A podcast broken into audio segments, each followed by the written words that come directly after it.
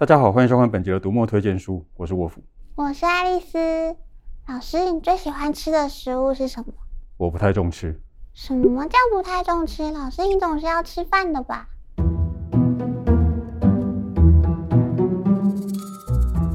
是，饭总是要吃的，但我总认为那就是是维持生命所需的必要。如果可以的话，我希望那个就像车子加油一样，既能补充生存所需要的能源，那也不用太花时间。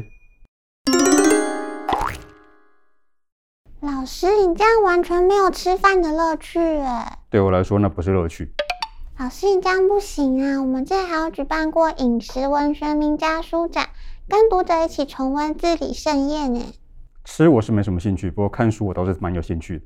是吧？那可以从离老师年代比较近的开始，像唐鲁孙在北京出生，是八旗子弟。他开始写作的时候，其实已经六十多岁了。不过，因为他的人生经历，待过北京和台湾，所以他笔下写的除了饮食，还有故乡风土。不过，他的写作还是以饮食为最大宗。在他的《唐武孙谈吃》里，另一位美食名家陆耀东写的推荐序里就说，唐武孙对吃有那么浓厚的兴趣，又那么执着，归根结底只有一个字，就是馋。唐武孙自己也说，读者朋友赐给他美食家的称号。其实说白了就是馋人，是能吃会吃又能写吃，对我来说真是望尘莫及。可以让人光看文字就饿起来，真的很厉害。陆耀东同样也是撰写饮食文学的名家，但他和唐鲁孙略有不同。陆耀东本身是历史学家，所以除了饮食之外，他笔下还能顺便梳理文化脉络，让读者除了饱读饮食，还能顺便上一堂历史课。是说，老师，你可以考虑下次让小说主角不止听音乐、喝酒啊，下次来个大胃王的主角也很反差萌吧？诶，你是说让主角一面办案一面吃很多东西是吧？还是要让他不吃东西就没有能量，无法推理？唉，老师你太实际了，吃东西才不是那么简单直观的事。啊，也许吧。我有不少朋友对吃相当注重，这对我来说简直是匪夷所思。匪夷所思。因为民以食为天啊，吃东西也可以算是人生大事了。像小猫徐欣怡的“吃饱睡饱，人生不怕”，用食物来记忆成长，有爸妈、奶奶、外婆的亲情相伴。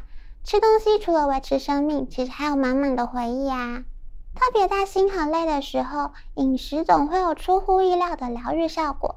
像他就在书里写道：“累到说不出话的时候，只有鲜奶油蛋糕可以拯救我。”毕竟人生并不简单，这些美食总是可以在必要时刻拉我们一把。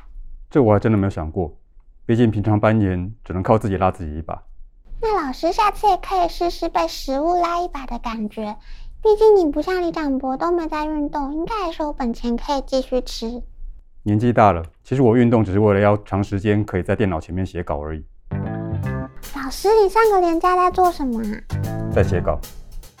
老师，你睡不着的时候会做什么啊？我会起来写稿。老师，你这个周末有什么计划？计划写稿。老师，等等，会议延后五分钟开始哦。那我来写个稿。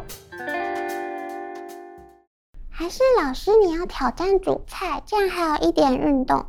像是蔡珠儿的《红焖厨娘》，有美食的实际食材的料理方式，还有私房心得。就有读者在书评里说。真心推荐给爱吃、爱煮又爱读的人。下厨做菜，我还是不要随便冒生命危险比较好。嗯，还是老师你要参考裴社长厨房手记。大家都知道《镜周刊》社长裴伟懂吃会煮又会讲菜，书里面有裴社长色香味俱全的食谱，最实用的还有他精选的美食名店。不想冒生命危险的话，也可以直接去餐厅吃一顿呢、啊。说到这个，我发现我自己吃过的餐厅美食常常会想不起来，经常是坐下过了好一阵子才发现好像似曾相识。老师，你这个会不会是痴呆的症状？嗯，老师，你这个会不会就只是记性不好啊？有可能，但也有可能我确实就不重吃。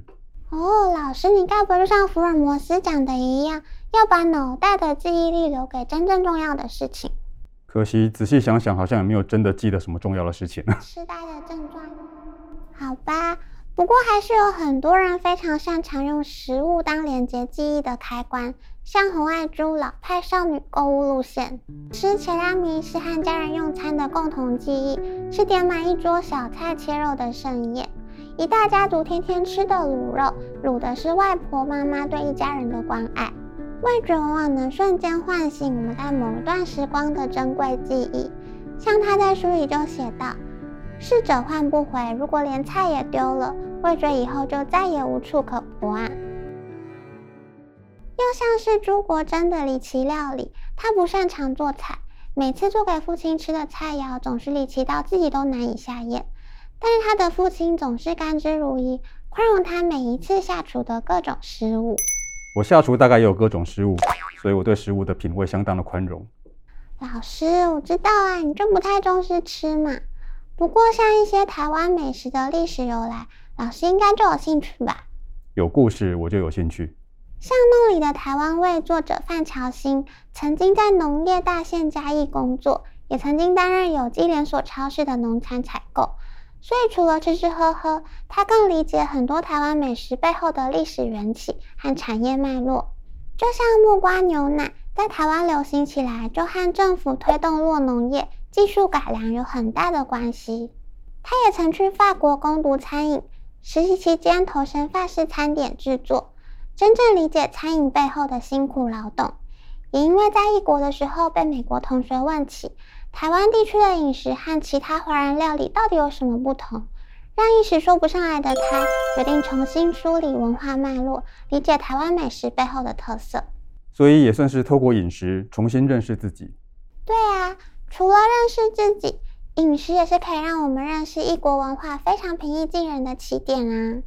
大家这么想去日本旅行，像新井一二三的这一年吃些什么好，就让我们在疫情之下用文字重温东京四季的家常菜，想象自己好像真的造访日本一样。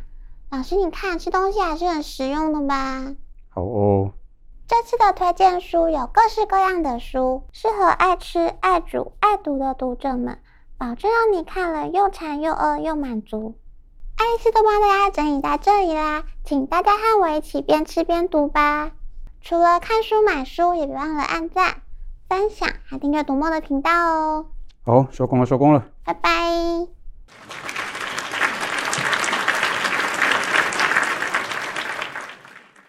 老师，那你有绝对不吃的食物吗？左思右想，还真的没有。嗯，榴莲、青椒、茄子、红萝卜、香菜，这些老师你都敢吃吗？维持生命必要的时候就敢吃了。好哦。